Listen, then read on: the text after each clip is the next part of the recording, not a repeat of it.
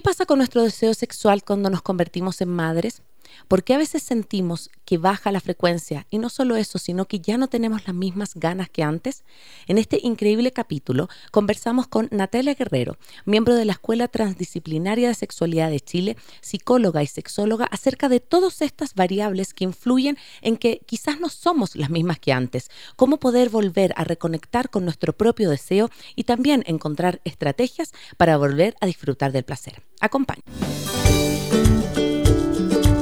Hola, soy Dani Dávila. Yo, Cone Aitken. Y yo, Paz Dávila. Somos Maternidades Imperfectas, una plataforma que acompaña, empodera e inspira a las mujeres madres a vivir la maternidad como un espacio de autoconocimiento, fuerza y crecimiento personal. Guiamos a las madres desde la maternidad que vivimos hasta la que queremos vivir. Nos interesa reescribir las historias de las mujeres madres reflexionando y visibilizando maternidades reales, honestas y diversas alejadas de los juicios y los dogmas que pesan sobre nosotras. Queremos guiar a las mujeres a encontrar su propia voz en la maternidad, a ponerla a su favor y a convertirla en una experiencia de poder y de equilibrio. Nos ilusiona acompañarte a florecer en la maternidad. Bienvenidos.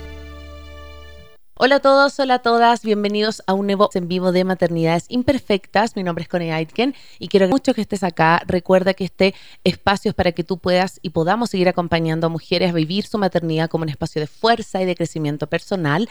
Recuerda siempre que nos puedes encontrar en Instagram, en Facebook y en YouTube como Maternidades Imperfectas y que también nos puedes seguir a través de toda Latinoamérica a través de www.radiosucesos.fm. El día de hoy tenemos un capítulo muy increíble Em, antes de presentar a nuestra invitada, es un capítulo también maravilloso porque es nuestro capítulo mensual con La Paz. Bienvenida, Paz. Muchas gracias, Cone. Hola con todos, con todas que nos están escuchando este miércoles de Maternidades Imperfectas. Y este capítulo me gusta mucho porque vamos a tratar un tema que puede ser un poco tabú, pero que siempre se habla entre las mamás.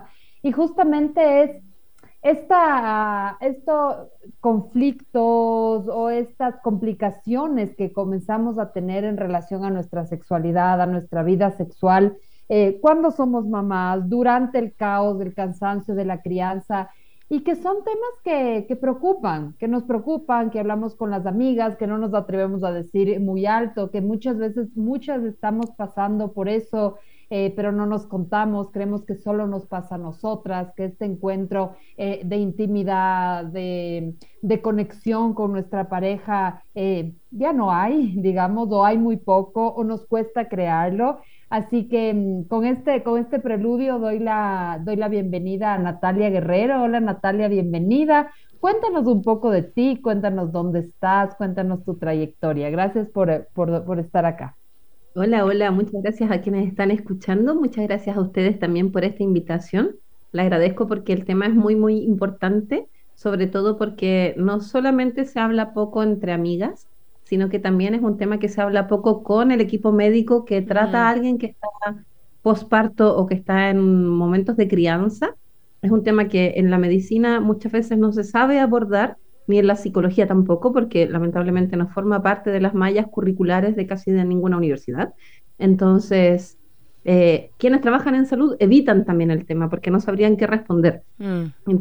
Entonces queda sin referencias o sin eh, voces a quienes dirigirse para hacer consultas sobre este tema, no solo la madre, sino que la dupla, ¿no? Como también hay una sensación de mucha culpabilidad por parte del compañero que ya siente su deseo sexual reactivado y que siente que su compañera no está en eso, probablemente por labores de crianza, probablemente por cansancio. Entonces, hablar de este tema me parece mm, fundamental.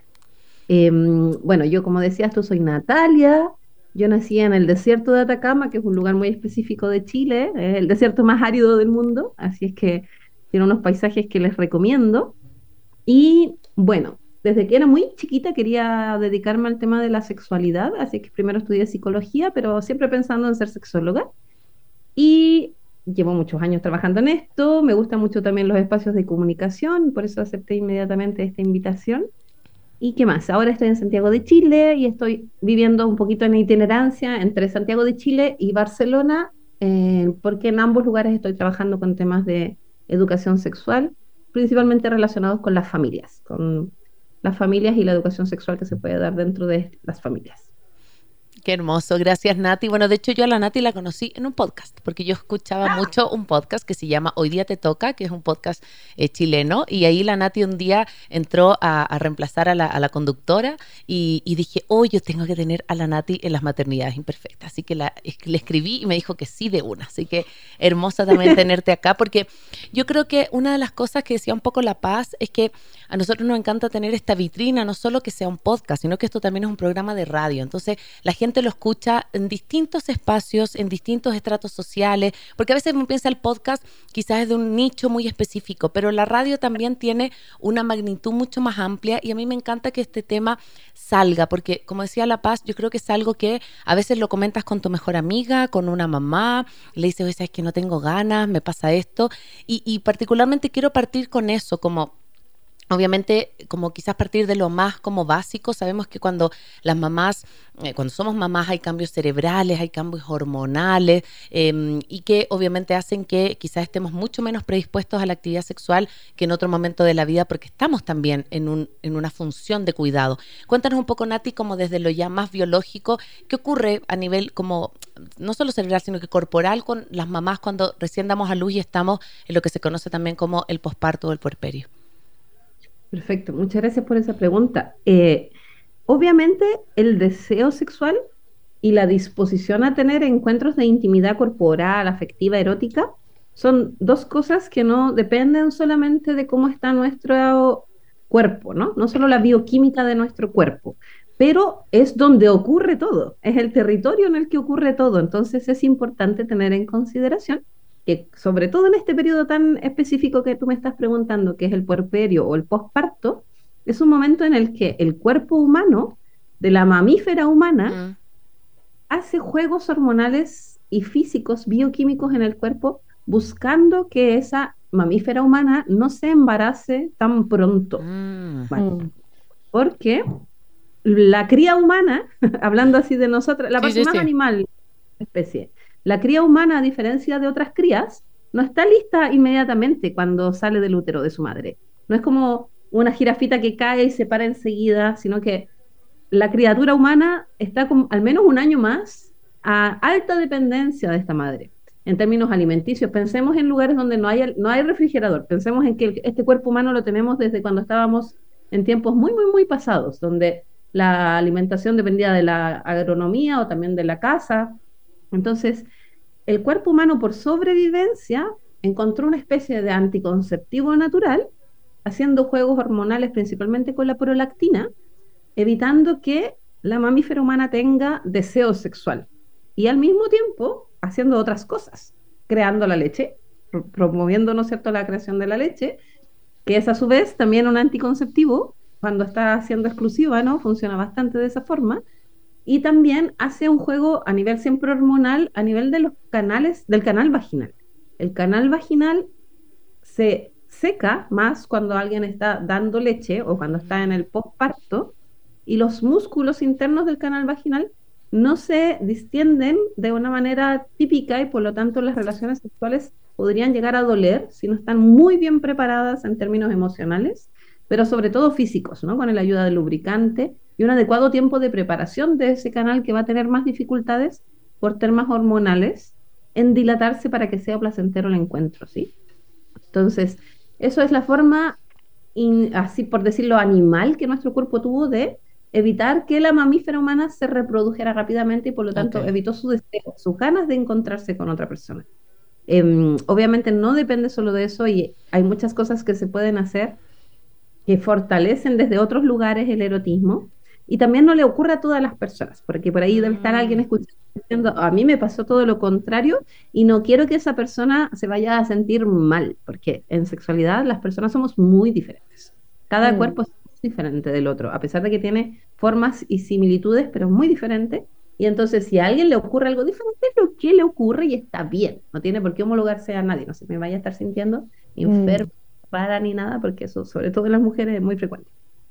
Gracias, Natalia. Sabes que me recuerdas algo. Yo, eh, cuando di a luz y volví luego de los tres meses al trabajo, yo trabajaba con, con el Alfonsito, que es, eh, que digamos, viene, viene de una ascendencia indígena.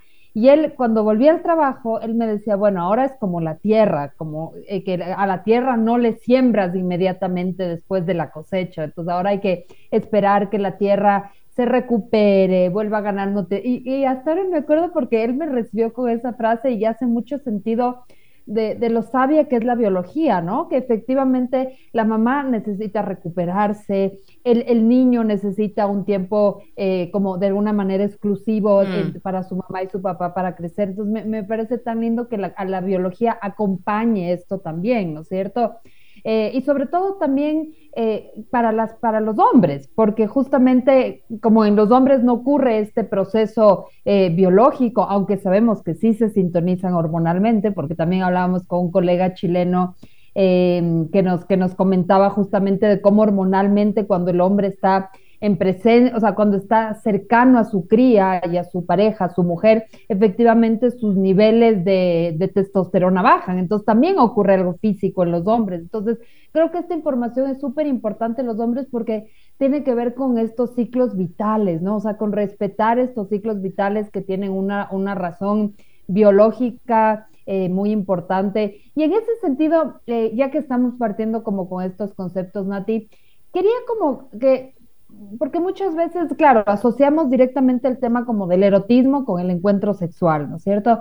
Y, es mucho más, digamos, o sea, de hecho, la maternidad es en sí una experiencia dentro de nuestra sexualidad. Mm. Y el erotismo también tiene que ver, eh, no es solo el encuentro sexual, sino también tiene que ver con el placer, con, con cómo estás habitando tu cuerpo, con la intimidad. Entonces, cuéntanos un poco, quiero decir, salgamos como de esta idea a veces como muy, muy mm, eh, inmediata que tenemos como del erotismo, del placer, igual a encuentro sexual. Eh, ampliemos un poco más, cuéntanos un poco de esto. Esa amplitud que estás proponiendo, María Paz, es una excelente respuesta que le podemos dar a las personas que están en esta situación, que deben ser muchas. El ampliar la idea del encuentro erótico, de la intimidad sexual en la pareja, ayuda muchísimo precisamente a este periodo, porque como yo te estaba, les estaba contando antes, estos cambios hormonales, si te das cuenta, tienen que ver con algo muy específico, que es tu energía para reproducirte y tu respuesta física para reproducirte. Tiene respuestas muy específicas a nivel de canal vaginal, de disposición. Pero eso no quiere decir que tú no estés en condición de ser mamífera y los mamíferos necesitamos atención, mimos, cuando nos gusta el contacto de piel en la ternura también eso nos hace muy bien. Estamos con, en esa posición de, vida, están muy cansadas, por lo tanto necesitan atenciones, eh, relevo de energías y todo mm. eso en un texto es tan, tan, tan esencial que se vuelve hasta erótico. Alguien que puede mm. estar a tu lado en la disposición de entender que tú lo estás dando todo y que sería maravilloso que alguien estuviera ahí para ti, se transforma en algo increíblemente erótico y no tiene que ver con tener sexo, con tener relaciones sexuales, sino que con, por ejemplo, generar una complicidad en cómo buscamos espacios para que los dos podamos descansar o cómo podemos distribuir la carga de cuidados eh, para que ambos tengamos un ratito libre para cada uno. Algo muy erótico en estos contextos de crianza a veces es no estar juntos, es permitir que la otra duerma, por ejemplo, que es mm. todo lo contrario de estar encima de la otra persona, ¿no? Entonces, em, cuando ampliamos la idea de que una sexualidad satisfactoria, una intimidad en la relación de pareja, no es solamente cuántas veces tengo sexo en la semana, favorecemos a que este conflicto tan típico tenga muchas vías de resolución. Eso es maravilloso. Sí, es que, sí. Y, siento que, que, Nati que le quita un poco como esta, esta presión del encuentro sexual, asociándolo como al tema también solamente, no sé, de la penetración, de que tenemos que, y a veces porque justamente después del posparto, más allá de los 40 días, más allá de la cuarentena, que siempre se dice, muchas veces termina esa cuarentena y, y no estamos tampoco disponibles, ¿cierto? Entonces también estamos súper cansadas, necesitamos, lo que tú decías, otro tipo de cosas, entonces yo siento que también esto que tú hablas me parece importante de hablarlo Yo creo que muy pocas veces hablamos de sexualidad, primero no solo con, con, las, con la pareja, o sea, con qué me gusta, dónde gusta, me gusta que me toquen, qué me gusta que me estés haciendo ahora en estos momentos porque sabes que me siento así, o por ejemplo, no sé, el mismo de hecho que tu cuerpo no vuelva a ser el mismo, entonces sabes que, no sé, ponte, no, no quiero que me toques la guata, no quiero que me toques la panza ahora porque está súper como, está suelta y me siento rara, o no quiero que me mires, como todo ese tipo de cosas también que son inseguridades, siento yo, propias de ese periodo, hace que mm, mm, es como una invitación a hablar de una manera mucho más eh, como abierta, ¿no? Como también como si es que hoy en este momento estoy disponible para esto, pero para esto no. Claro que sí, eso, eso es algo muy práctico y concreto que le estás compartiendo a la audiencia que lo creo muy valioso en todos los momentos de las relaciones, pero particularmente en este, que hay tanto cambio, sobre mm. todo para quienes eh, en posparto por primera vez o criando por primera vez, al haber tanto, tanto, tanto cambio físico, emocional en el propio cuerpo, en las relaciones, en cómo te percibe el mundo, ¿no? Es como muy típico que quienes se vuelven madres es percibida por el mundo de otra manera, la gente se empieza a sentir con derecho a opinar sobre lo que tú haces, a regir lo que debieras hacer, a cómo deberías comportarte y todo esto obviamente tiene influencias en tu expresión mm. como mujer. Todo lo que es la mujer más allá de la madre queda en un segundo plano de una manera a veces muy violenta y eso también impide que esta mujer se pueda sentir incluso en alguna sintonía erótica, ¿no? Porque no hay una identidad de mujer, está en un rol de madre completamente, que eso obviamente tenemos que cambiarlo porque es muy doloroso y porque lleva a, a veces a también que no se puede ejercer tan bien el rol de madre ni siquiera, ¿no? Mm, mm. Es una contraproducencia. Em, pero con respecto al, al, hablar también es necesario que eh, recordemos que no es tan fácil, ¿sí? Hablar con la pareja, por es raro que sea, es súper difícil. Es súper difícil decirle a tu compañero, sabiendo cuánto esto le va a afectar o no, mm. está lo que no te gusta. Porque no es tan difícil por cuánto le va a afectar a él, sino porque estamos hablando como de socializaciones típicas de género, ¿no? Sino que eh, a las mujeres se les educa para cuidar al otro. Entonces, Además, tenemos internalizado que criticar o proponer o sugerir modificas al otro no es cuidarlo, es mm. exponerlo. Y al mismo tiempo no tenemos ideas sobre vulnerabilizarnos, sobre decir yo necesito ayuda, yo necesito esto, yo quisiera esto otro. Al contrario, sobre todo el discurso de la maternidad es como si fueras una superheroína que todo lo puede. Entonces son dos juegos psicológicos que no son difíciles.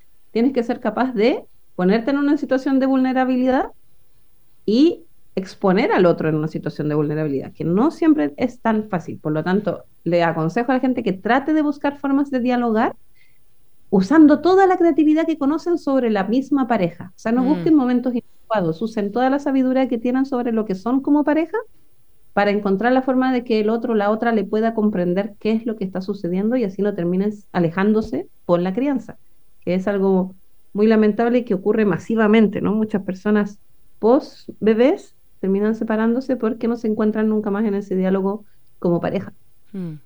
Eh, Nati, me, parece interesante, antes eh, de alguna manera tú como e, equiparabas este cuidado, digamos, como intercambiabas el tema del cuidado con el erotismo, esta intimidad que no necesariamente es del encuentro sexual, sino también este cuidado, este estar para el otro, este de esta, esta cuestión como tal, vez un poco más acompañada de la ternura, mm. pero yendo al, al, deseo sexual en específico, ¿no es cierto?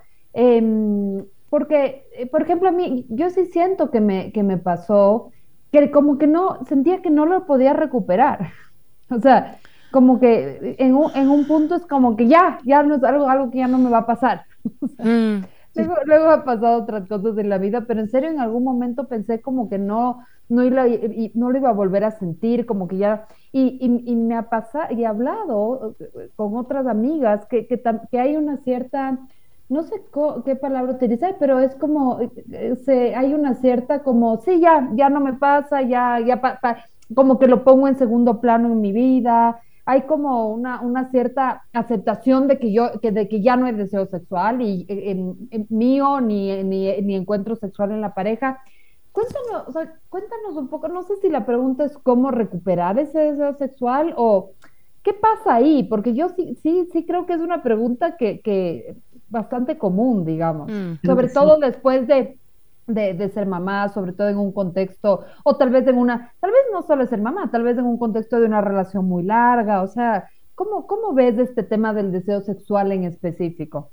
Vale, mira, yo creo que antes de ir a cómo quizás buscar estrategias de recuperarlo, podría ser útil comprender un poquito más que el deseo sexual depende, de, como te decía al inicio del programa, de muchos elementos, ¿sí?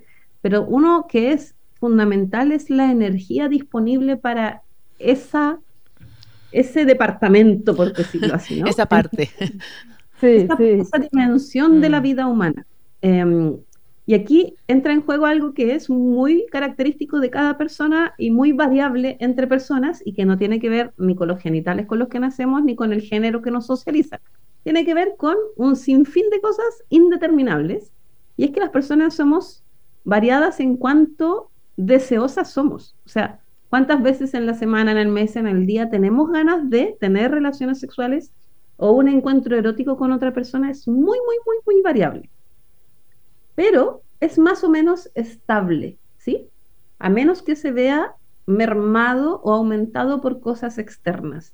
Entonces, alguien que tiene mucho deseo sexual en su vida durante su desarrollo, es muy probable que tenga muy, muy, desarrollado ese departamento, esa dimensión de su vida, y que cuando sea madre y tenga todas estas dificultades de las que estamos hablando a nivel bioquímico, hormonal, relacional, de energías, etcétera, dentro de su retomar su vida, vaya a priorizar retomar este departamento o esta dimensión de su vida. Como otra, por ejemplo, podría retomar el tecito mensual con las amigas, porque es eso lo que más le mm, gusta. Mm. Y otra podría retomar la lectura, u otra podría retomar em, cocinar o ir al gimnasio o dormir. Es, es, entonces, hay una presión con respecto a recuperar el deseo sexual porque en realidad es un gusto que tiene otras connotaciones dentro de la pareja, por ejemplo. Tiene que ver con si te amo o no, si me siento gusto contigo o no, si te deseo todavía o no. Pero en realidad tener ganas de tener sexo o de tener relaciones sexuales es similar a tener ganas de subir un cerro o de escuchar rock pesado o de ver una película de terror o de comer sushi. Em, está relacionado con cosas más eh, básicas como la reproducción, por ejemplo, que las personas buscan de manera universal es la intimidad. Mm. Ahora, si mi búsqueda de intimidad con mi pareja está solo puesta en que tenemos que tener sexo, es muy probable que yo me deserotice solo, incluso con solo eso, ¿no? Como, em, y el deseo sexual en el posparto y en la crianza no se pierde solo porque em, el cambio hormonal y el cansancio, se pierde porque lamentablemente, no sé cómo es ahí en Ecuador, pero aquí en Chile es muy masivo, que los compañeros no dan el ancho de la rueda. ¿Qué quiero decir con esto? Que no están a la altura de lo que se requiere para que no caiga sobre todo todo el peso sobre la madre. Mm. Entonces hay una deserotización que tiene que ver con una desilusión sobre los roles que esta persona podría cumplir. Y eso a veces no se pasa porque es la mm. forma en la que está siendo madre y padre. Y entonces tengo que hacer el duelo con que esta forma en la que esta persona es padre no me gusta, no me erotiza no me, acá en Chile coloquialmente decimos no me calienta, ¿no? No me, al contrario, en Argentina las personas dicen me la reseca, ¿no? Como me, hace el, efecto contrario de erotizarme. Y de hecho hay algunos estudios súper interesantes de cuánto erótico es para las madres ver a hombres criando, como haciéndose cargo del trabajo, porque también lo que te vuelve erótico, eh, el mood cambia cuando estás en este rol de maternidad. Ya quizás no es la persona que llega, estoy haciendo estereotipos, pero quizás ya no es la persona que llega con la moto y se pone afuera de tu casa y te espera para que te subas y vayamos a dar una vuelta, sino que quizás es el chico que está en la esquina jugando con el niño y que se hace cargo de limpiarle los mocos y además te das cuenta de que trae una colación en la mochila y dices como, mmm, qué interesante, cómo se está haciendo cargo de todo eso, me parece muy erótico, ¿no?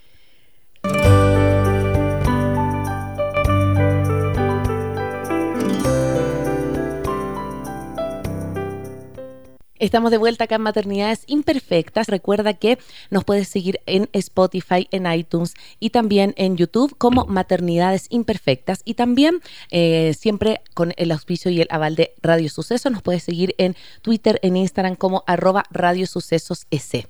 Estamos hablando con Natalia Guerrero. Ella es sexóloga acerca de qué pasa en las mujeres, eh, particularmente, bueno, las madres cuando eh, el término es deserotizar, pero hablábamos un poco que es un término quizás muy, muy técnico, es como, ¿por qué quizás perdemos ese deseo sexual? Y antes de la pausa, justo hablábamos de algo que a mí me gustaría como ahondar y profundizar que es qué me erotiza o qué me quita las ganas en términos de los compañeros de la pareja, del esposo, pareja, conviviente, lo que tenga.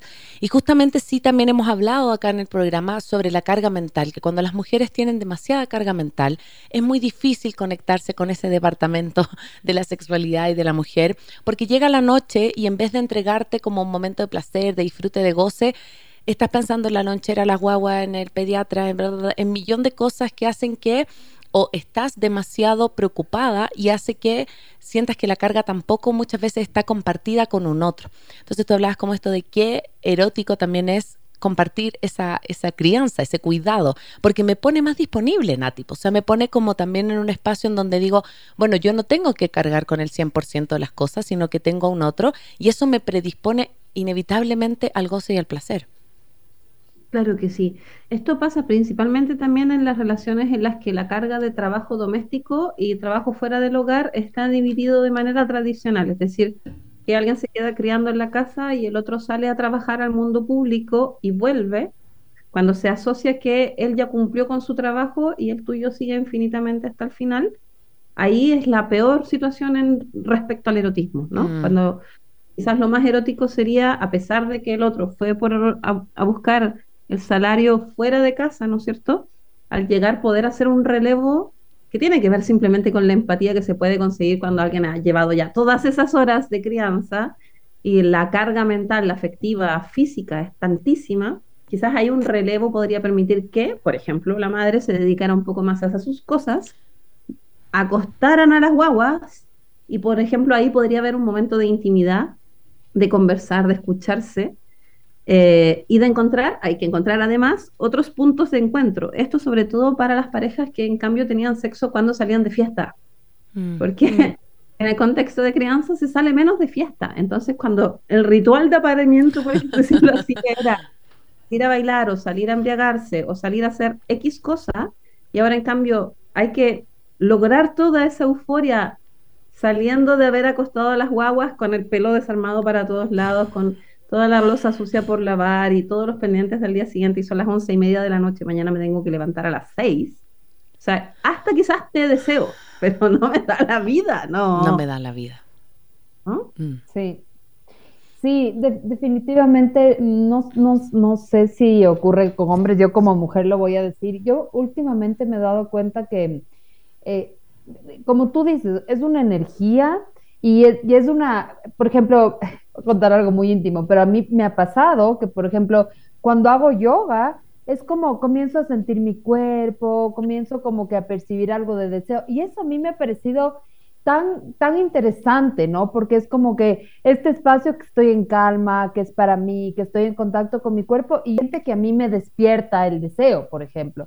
Entonces, eh, un poco también, Nati, quisiera hablar como de estos hábitos que te pueden, por ejemplo, en mi caso yo he descubierto 100% que el yoga es algo que a mí me, me, prende, por así decirlo, ¿no es cierto? Entonces me ponen un, porque 100, bueno, y también he leído, digamos, que las mujeres necesitamos como este ambiente, por ejemplo, que no, tal vez los hombres son un poco más eh, tal vez estoy diciendo una, una, un estereotipo, pero tal vez el hombre es más de 0 a 100, mientras que la mujer necesitamos como incluso que te manden un mensaje antes, o sea, como que e, este, este, este ambiente para, para y que, que, y que, y que, debe, y que eh, al menos en mi caso como que noto que no es cinco minutos antes de tener relaciones, sino que es algo como, es medio algo que se va como que construyendo durante el día.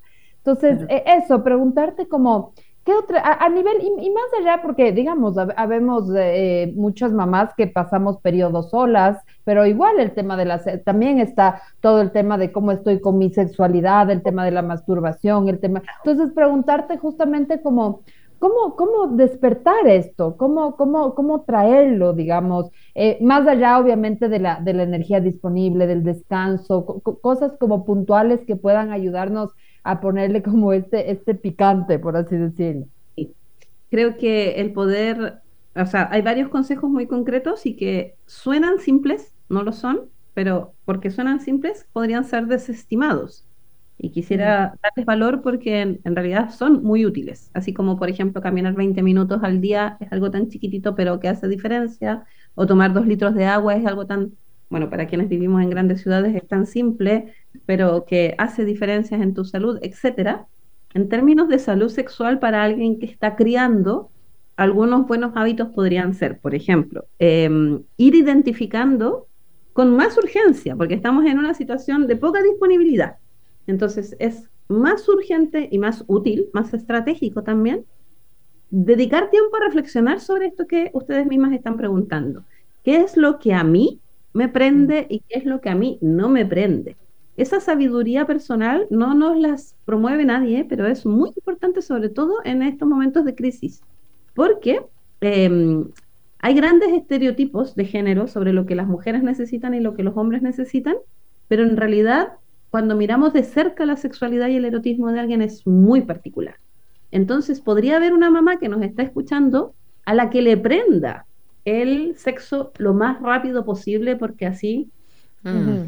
nos gusta, porque así no perdemos tiempo, porque lo podemos hacer parados en el baño mientras los niños están en el otro baño, porque así eh, siento que al menos ese ratito de conexión cortita que tenemos es nuestro y otra para la cual esa misma situación le podría traer una carga de dolor y sufrimiento bestial, sintiéndose usada, sintiéndose no vista, etcétera, etcétera. Entonces, aunque una persona haya tenido relaciones con mil madres antes, no podría adivinar qué le va a gustar y qué no a cada madre. Y además, la misma madre está en un proceso de tanto cambio emocional y hormonal que también cosas que antes le aprendieron podrían no aprenderle hoy y viceversa. Entonces, un hábito central es darle valor a descubrir qué cosas me prenden.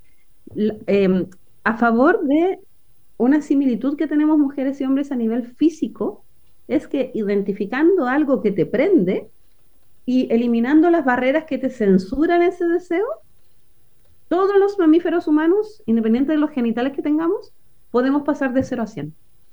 Mm. Si es que supiéramos qué nos gusta y no, no tuviéramos tantas barreras. Wow. ¿Por qué en los hombres más evidente? Porque ellos tienen menos barreras culturales con respecto a ese pensamiento, ese deseo, ese impulso, y porque tienen más estereotipado y más claro qué es lo que podría gustar. ¿Sí? Pero en ti hay que hacer un trabajo gigante, nosotras tenemos que hacer un trabajo mm. gigante cultural de reconocernos como personas que podemos ser deseadas, deseosas, no solo deseadas. Mm. Descubrir qué me prende sería fabuloso en tiempos de poco tiempo. Saber qué cositas son cosas simples, muy pequeñas, estimulaciones muy pequeñas. Ahora, el otro es que dices tú, mantener el cuerpo con lo que necesita, que es un momento para hacer cuerpo, porque si no entramos en función máquina y las máquinas no tienen deseo sexual. Entonces, esto que encontraste tú que es yoga, podría ser en otras personas salir a caminar, podría ser en otra persona otra actitud, una ducha, o muchos encuentros íntimos eróticos también parten con un masaje, que es más dedicado a relajar tu cuerpo, entrar en sintonía. Otras personas necesitan una conversación en la que se entre con mi parte humana, mm. que podamos hablar, eh, conectar nuestras, nuestros cerebros, nuestros discursos. A muchas personas les erotiza la mente de la otra persona. Entonces, eso también es útil. Y lo otro es que ojalá no se aíslen, porque criar es una situación muy aislante generalmente y una de las cosas que más está comprobada es que las personas solemos erotizarnos más con nuestros vínculos o, desearles más cuando le vemos en interacción con otras personas. Entonces, si estamos solamente encerrados en la crianza, no tengo oportunidades de ver a mi compañero en eso que en algún momento me atrajo de él, en su relación con otras personas, en incluso en verle ser papá, ¿no? Como en eso que estábamos diciendo que puede transformarse en algo súper erótico también. Y como último hábito que voy a transmitir, sobre todo para aquellas que tienen criaturas más grandecitas, es que es muy bueno ir, es bueno también para la salud sexual de las personas que están creciendo, que es em, explicar que hay momentos que la mamá necesita estar sola o necesita estar sola con papá porque están haciendo algo que es de ellos. Eh, y ese de ellos puede ser viendo una película que es nuestra, escuchando una canción que es nuestra, teniendo una conversación que no queremos que tú escuches, o colgando la ropa solo nosotros dos, o cocinando solo nosotros dos, porque queremos que nuestra relación funcione bien, porque además de mamá y papá, tenemos un vínculo entre nosotros. Esa educación sobre esa relación es muy valiosa para quien está creciendo, pero también va dando los pasitos para que después más grande yo pueda decir, hija, el papá y yo vamos a estar en la pieza haciéndonos cariñitos, vamos a quizás vamos a ver una película, nos gustaría dormir una siesta, nos gustaría estar en nuestra isla de nosotros. Entonces, si van a venir, tienen que golpear la puerta o ojalá no vengan porque queremos, así como tú quieres estar con tu amiga cuando estás en la pijamada y quieres estar sola, Mamá y papá también, eso ayuda, es un hábito que, que va dando el valor. Incluso, como decías tú, soy una madre sola y quiero tener un momento de calma para mí.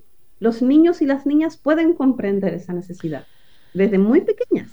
Somos generalmente nosotras las que no le damos valor a esa petición o pensamos que no lo van a comprender, pero sí lo pueden comprender. Sí, y, es muy necesario. y me parece súper bacán lo que traes porque obviamente eh, hay que diferenciar los tiempos, pero en un inicio somos absolutamente disponibles y un otro con el otro cuerpo, entonces no hay diferenciación. Eh, la, pechuga está todo el día afuera, soy una, una, una, persona que da leche todo el rato y que estoy en pijama y que somos uno, entonces, pero cuando ya empiezan a crecer me parece importante también hacer esa diferenciación. Y alguna vez yo le escuché a una terapeuta que me decía que eh, que tampoco sé, también te quiero preguntar tu opinión, ¿qué, ¿qué piensas de eso? Como que también si había una pareja, una situación como de poca frecuencia sexual y la pareja quería más, había que calendarizar. Porque decía está como, este como mito eh, eh, romántico de que vas a llegar en cualquier momento del día y, te vas a dar un beso y que después de, lanzarle ahí a la pared de la cocina vas a ir a la cama, con guaguas de repente no funciona tanto. Entonces que sea como así como calendarizas que tienes una reunión el viernes a las 7, calendariza que hoy día vas a tener un encuentro sexual, más allá de que termine o no en, en relación sexual, sino que íntimo, puede ser un masaje, lo que sea, pero ese día está reservado para eso, porque si no, decía, la rutina te come mucho. Entonces, ¿por qué le damos importancia en nuestro calendario a lo laboral, a, no sé, al pediatra, a la comida, lo que sea, pero no le damos importancia a esto? ¿Qué, pensáis de, eso? Yo pienso que es una solución muy práctica y muy concreta para quienes tienen mm. hijos. Mm. Eh, sobre todo porque a veces em, no están las condiciones materiales para que haya intimidad dentro de la casa tampoco sobre todo si hay miedo de que se escuche. Entonces muchas veces es necesario efectivamente hasta coordinar con una red de apoyo que pueda hacerse cargo algunas horas de, estas criaturas. Entonces, eh, ahora, yo invito ahí a las personas que en este momento nos están escuchando y están diciendo, pero que fome calendarizar, que vayan un poquito más allá de esa primera reacción que es la reacción más automática que hay. Porque como tú muy bien dices, tenemos este imaginario sobre que el deseo sexual es algo que aparece espontáneamente y que nos va a acompañar hasta concluir la tarea, ¿no? Mm. Porque puede ser que aparezca espontáneamente. De hecho, muchas veces cuando yo hago terapias de pareja, escucho a la compañera que dice, mira, yo a veces estoy a las 2 de la tarde en el trabajo y tengo unas ganas brutales. Ojalá pudiera trasladar esas ganas al momento en el que me encuentro con mi compañero. Pero sostener ese deseo tras la reunión en la que tu jefe fue mala onda, después el transporte hasta la casa, después llegar, todo lo que se te avalancha encima es súper difícil. Entonces, calendarizar un momento de conexión lo considero más oportuno que calendarizar sexo, porque si mm. no, también otras enemistades de la sexualidad, que son las presiones sobre lo que tiene que ocurrir. Muchos compañeros pierden la erección en esos contextos, se sienten presionados, incluso aparecen otras presiones con respecto a lo que tiene que, lo que se tiene que gastar, ¿no? Como calendarizamos tiempo para hacer algo que se paga, ir a un mm. motel, ir a una cita, salir a comer, y muchas veces, sobre todo en estos tiempos de máxima crisis, las personas se niegan a esos espacios porque no tienen para pagar alguien que cuide a las guaguas ni, ni para salir. Entonces ahí la invitación es a armar redes de personas que están criando de confianza, con las cuales quizás se puedan turnar, por ejemplo, un fin de semana a las, al mes, entre amigas se cuidan las criaturas en la noche para que tengan ese espacio. Em, y hacer otros panoramas que no impliquen gastar, pero que den ese mirarnos y mm. Reencontrarnos más allá de nuestros roles de crianza. Mm. Em, calendarizar sexo como tal se transforma en una presión brutal. Claro. Sobre todo si ha ocurrido hace mucho tiempo. Mm. Si de ese encuentro surge sexo y ambos querían, maravilloso. Si es que no, seguramente puede ser un camino que vaya facilitando que ocurra. Esto lo digo para quien está esperando que ocurra, ¿no? 100%, gracias por esto Natalia, porque a mí siempre me, algo, algo me, algo no me convencía de esto de calendarizar, pero creo que justamente es como que calendarizar el encuentro, llámese lo que sea el encuentro, pero justamente creo que es este, como tú dices, del camino para reabrir, para reencontrarte. Hola, mamás, papás, eh, audiencia de maternidades de imperfectas. Gracias por estar aquí con nosotros. Estamos hablando con Natalia Guerrero sobre qué pasa con, nuestro deseo sexual, con nuestra relación con la sexualidad, con nosotros mismos, con nuestra pareja, eh, cuando somos madres, en, el caos, en el cansancio de, eh, muchas veces de la crianza, ¿no es cierto? Em, aquí Natalia, me, me encantó antes Natalia porque decías esto de Claro, no hay, no hay un manual, no hay, hay, no, hay una manera correcta, no es que a todas nos ocurre eh, mm. esto, ¿no? Creo que esta diversidad de la sexualidad, yo en, eh, al respecto, yo eh, adoro una película que se llama Kiki, que es una, que primero que es divertidísima, es una comedia española, tal vez hayan oído otra película, bueno, que es una obra de teatro, creo que es un libro que se llama Tok Tok, que habla como de todos estos trastornos obsesivos compulsivos y el mismo director, que me parece que es español, luego hace esta película que es Kiki, que habla de todas estas como especie como de gustos, fobias, de toda esta diversidad sexual y yo creo que eso es tan importante de mm, como de reconocerlo, ¿no? Porque hay muchos estereotipos alrededor del sexo, alrededor de qué es un cuerpo que se ve bien, alrededor de cuántas veces tengo que tener, alrededor de qué es una pareja que está conectada sexualmente.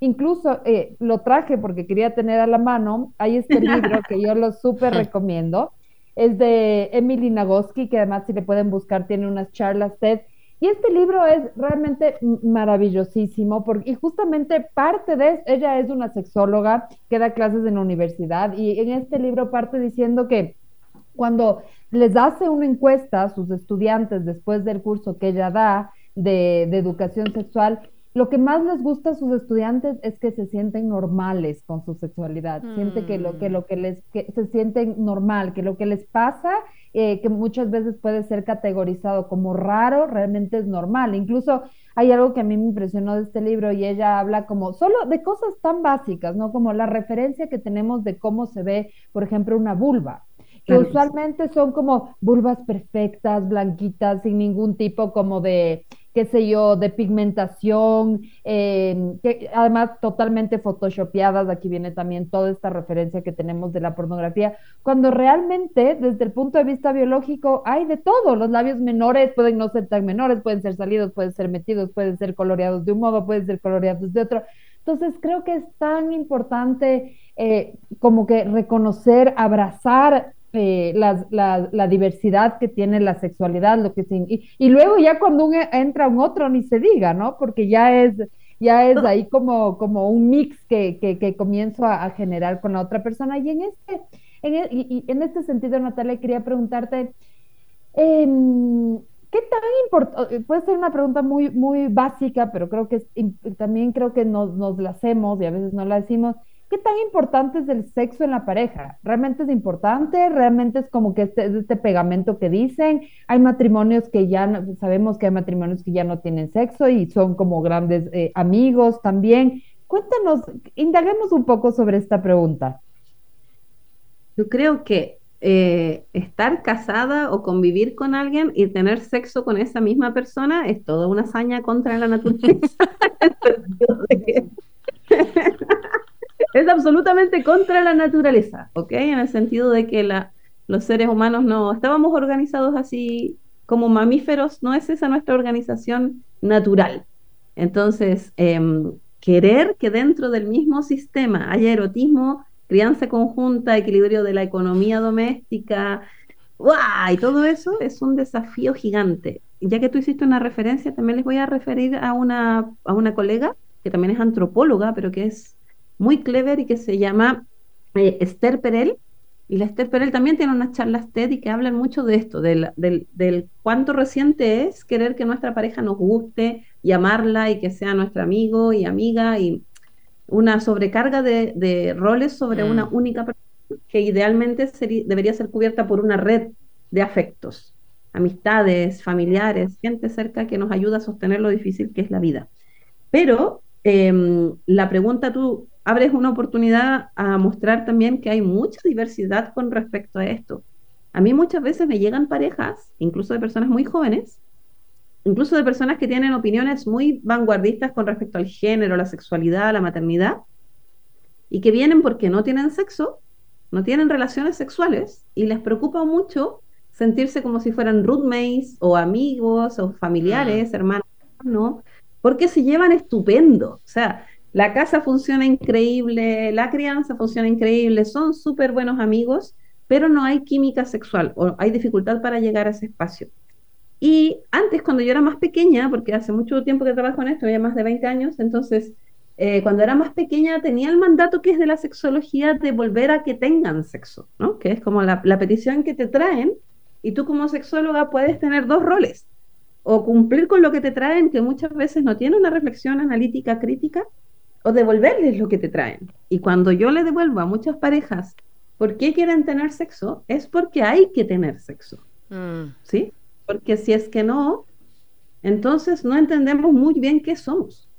Y esto es porque hay una rigidez sobre qué tienen que hacer los distintos tipos de relaciones. Yo tengo que hacer con mi pareja cosas que no hago con mis amigos y con mis amigos cosas que no hago con mis amigas. Entonces, cuando hay un equipo de crianza y de convivencia que funciona muy bien y no tiene sexo, es muy fácil que se lea como una relación que está mal. Pero está mal solo si a uno o a más integrantes de esa relación genuinamente les está mal.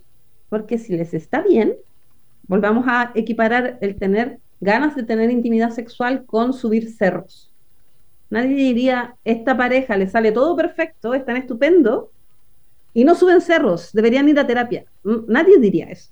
Pero sí lo decimos con el encuentro sexual porque tiene socialmente una connotación. Otro nivel, claro, otra connotación. Otra connotación. Ahora, si dentro de una relación de pareja hay una persona que está cómoda sin tener sexo y la otra está que corta las winchas, se dice aquí en Chile, ¿no? Que está como un gato enjaulado, ya no puede más, ahí obviamente es necesario trabajar con eso, ¿no? Porque ahí ya se vuelve un desequilibrio porque hay una persona que quiere mucho subir cerros, que subir cerros le da sentido de vida, que le hace sentir, ¿no? Como siguiendo la metáfora, mm. y otra que en realidad le importa nada salir de la pausa que ha habido en este plano, ¿no? Está cómoda así, no le interesa. Ahí hay que trabajar con eso, porque a veces, eh, como la sexualidad tiene que ver con tantos planos emocionales, a veces no te interesa, por ejemplo, porque estás enojada por algo que tú ni tú misma te diste cuenta.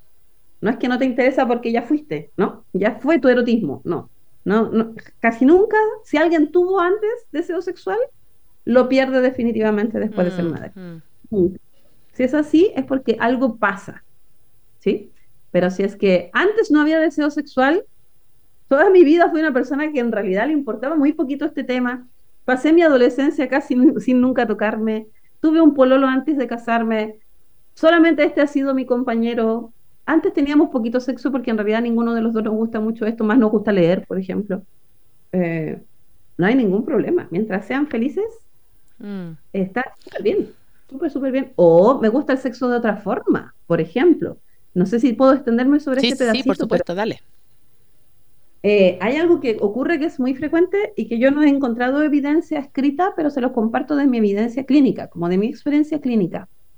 Muchas madres tienen problemas de deseo sexual porque piensan que lo que desean no es compatible con ser madre, incluso en el imaginario erótico, ¿no? Como, así como, no sé si ocurre también en, Ecuador, pero aquí en Chile a veces se les dice a las madres, no, ya no te puedes poner esa ropa porque ahora eres mamá, por mm, ejemplo. O no, no puedes usar ese color porque tienes esta edad. O, ¿sí? Asimismo, esa misma influencia cala en el erotismo. Porque, ¿se acuerdan lo que estaban diciendo ustedes mismas sobre estos encuentros de educación sexual y el alivio de sentir que no soy raro? Ya, el alivio de no sentir que soy raro es algo ancestral, es humano, así como lo que hablábamos antes de las cavernas. Porque como el ser humano es solo sobrevive en sociedad, tiene mecanismos muy delicados para no ser excluido por la sociedad. Entonces, si mm. yo identifico que mi erotismo o mi forma de vivir esto que es tan íntimo podría ser motivo de exclusión de mi grupo social, yo me voy a sentir muy amenazada, muy amenazado. Cuando yo confirmo que en cambio lo que me ocurre es lo mismo que le ocurre a mi grupo social, confirmo que no voy a ser excluida y que voy a sobrevivir. ¿Se entiende? Mm, sí, sí, sí. Entonces, ¿qué se puede desear y qué no? Está muy pauteado por lo que la sociedad dice que es deseable o no. Entonces, por ejemplo, una, una persona con la que trabajé que siempre me dice, por favor, cuenta mi historia, obviamente sin decir su nombre, estaba con muchos años sin deseo sexual. Ella tenía tres hijos de tres padres diferentes y hace mucho tiempo que no recuperaba su deseo sexual en ninguna de estas relaciones. Y cuando empezamos a trabajar en su deseo, ella tenía el genuino deseo de reconectar porque ahora tenía un nuevo compañero con el que se sentía muy cómoda. Sus hijos estaban un poco más grandes, quería un espacio para sí y recordaba que ella había tenido una vida sexual muy rica. Empezamos a explorar eso y ella me comentó que cuando iba a la universidad escribía y declamaba poesía erótica. Y yo dije, wow, ¿tienes alguno de estos poemas? Y ella trajo sus poemas y eran unos poemas con una carga de sadismo y de dominación muy alta. De dominación, de gusto por la dominación y gusto por infligir dolor a otra persona. Así eran sus poemas. Entonces yo dije, ¿y esta persona dónde está? Y ella, cuando logramos llegar, había descartado el poder seguir teniendo ese imaginario siendo madre, porque consideraba que eso podía poner en riesgo que ella fuera sádica con sus hijos en castigos físicos, por ejemplo. Wow. Entonces, con ella bastó muy poquito para desenredar eso y ver que su imaginario erótico no tiene nada que ver con sus labores de crianza, que ella puede efectivamente separarse de esas labores de crianza y cultivar su imaginario como domina o como persona que tiene este, este gusto. Y fue una transformación, chiquillas, pero hermosa. Por eso ella me pide que cuente esta historia, porque fue de, de la luz a la oscuridad, mm. al revés, de hecho, de una manera muy mágica. Y ella siempre decía, impresionante como yo empecé a actuar como mamá y en mi imaginario las mamás tienen un erotismo que es dulce. Y entonces yo no tenía deseo sexual porque no tenía ese deseo sexual. Pero cuando pude abrir en mi cerebro la oportunidad de fantasear con otras cosas, se abrió. Y, eh, quisiera usar el ejemplo de la Madame Jung, que así se puso ella para contar esta historia, solo como una, un ejemplo, porque no tiene por qué ser algo tan drásticamente opuesto de lo dulce a lo mm, sadomasoquista. Exacto. Puede ser una variable muy cerquita de lo que la sociedad espera, pero distinto de lo que la sociedad espera de ti. Entonces quizás no tienes deseo porque no has encontrado eso que decíamos antes, que es lo que a ti te prende, validando que te pueda aprender y sabiendo que, sobre todo si ocurre en tu cerebro, no daña a nadie. El imaginario erótico es infinito, es gratis, no cumple con las leyes ni las normas de la realidad. Ahí puedo hacer lo que quiera, puedo comentarlo con otra gente, puedo tenerlo para mí, pero es importante tener mecanismos en el cerebro que nos ayuden a conectarnos con eso, porque si no es súper difícil, súper, súper difícil. Qué linda, qué linda conversación. Gracias. gracias a ustedes. Sí, sí. Bueno, Natalia, muchas gracias por, eh, por eh, esta, esta última última reflexión, historia que nos mm. cuentas y me gustaría dar paso justamente a ya el cierre del programa. Usualmente cerramos eh, este programa con, con, las tres ideas fuerza, que es lo más uh, eh, relevante, significativo de esta conversación que acabamos de, de, tener para cada una. Así que adelante, Cone. Uy, me quedo con muchas cosas, pero sobre todo me quedo con esto de poder saber qué te prende como que me parece una bonita invitación que no recae ya en este tema de como por qué pierdo a lo mejor el deseo en pareja, es como primero saber qué me gusta a mí, entonces eso me, me, me, me, encanta porque las personas que nos están escuchando pueden mirar y pueden mirarse y decir, a lo mejor no sé lo que me gusta desde la adolescencia porque de ahí dejé de explorarme, porque a lo mejor después fui mamá y qué sé yo, me metí en otros roles y ya no sé lo que me gusta. Es como una invitación a volver a encontrar eso que a ti te gusta para poder después de eso compartirlo con un otro. Así que me quedo con eso. ¿Con qué te quedas, Nati, del capítulo?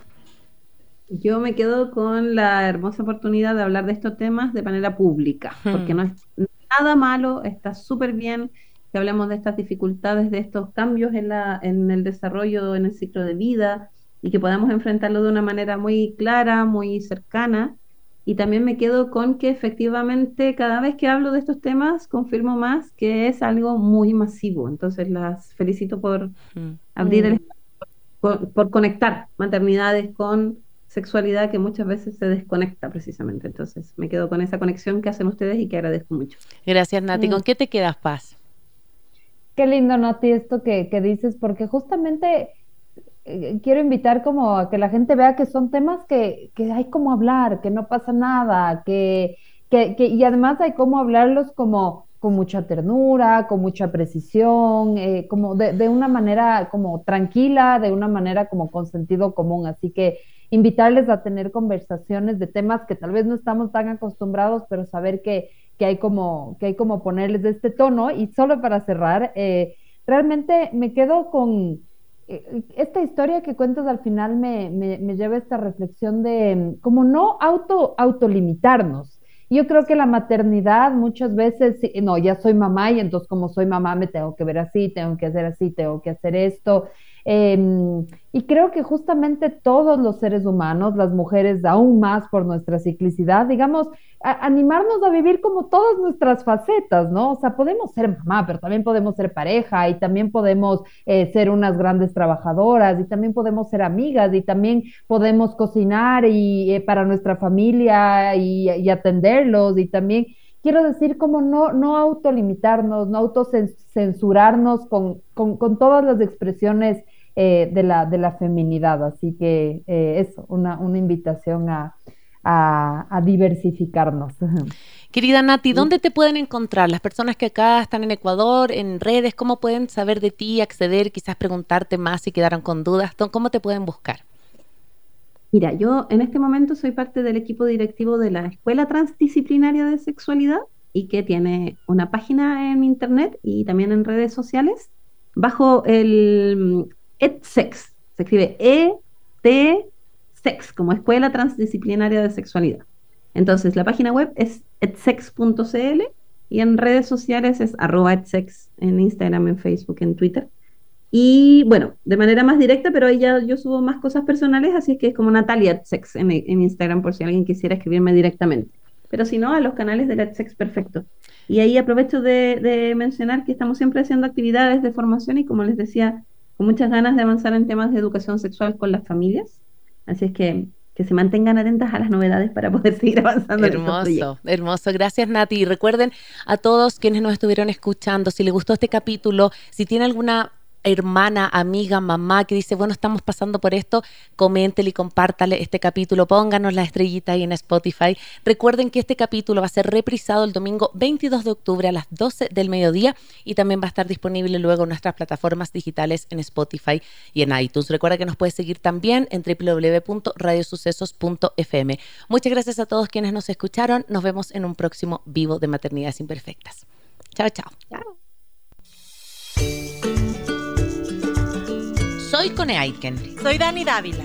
Y yo, Paz Dávila. Gracias por regalarte este tiempo de autocuidado y crecimiento. Si quieres escuchar más capítulos y contenidos sobre maternidad y crianza, no olvides de encontrar nuestro podcast en iTunes y Spotify. Y a través de Radio Sucesos todos los domingos a las 12 del mediodía. Te esperamos.